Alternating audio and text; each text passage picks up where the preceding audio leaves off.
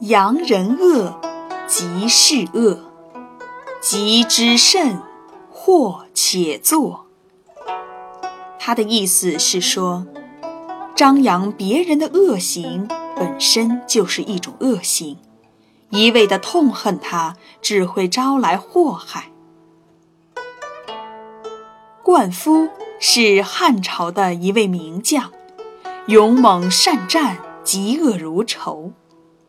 他有一个缺点，就是脾气太直，说话不分场合，不讲究方式方法。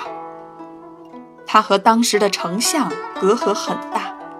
有一次，在丞相的婚宴上，灌夫因为一杯酒和丞相争吵起来，于是就把丞相平时所做的坏事都说了出来，以至于搅散了宴会。丞相是皇上的舅父，当然不会放过他。最后，灌夫被捕处死。别人做了坏事，不是说不要指正，但是要讲究方式方法，注意策略。光凭一时的义气，贸然行事，是不会有好的效果的。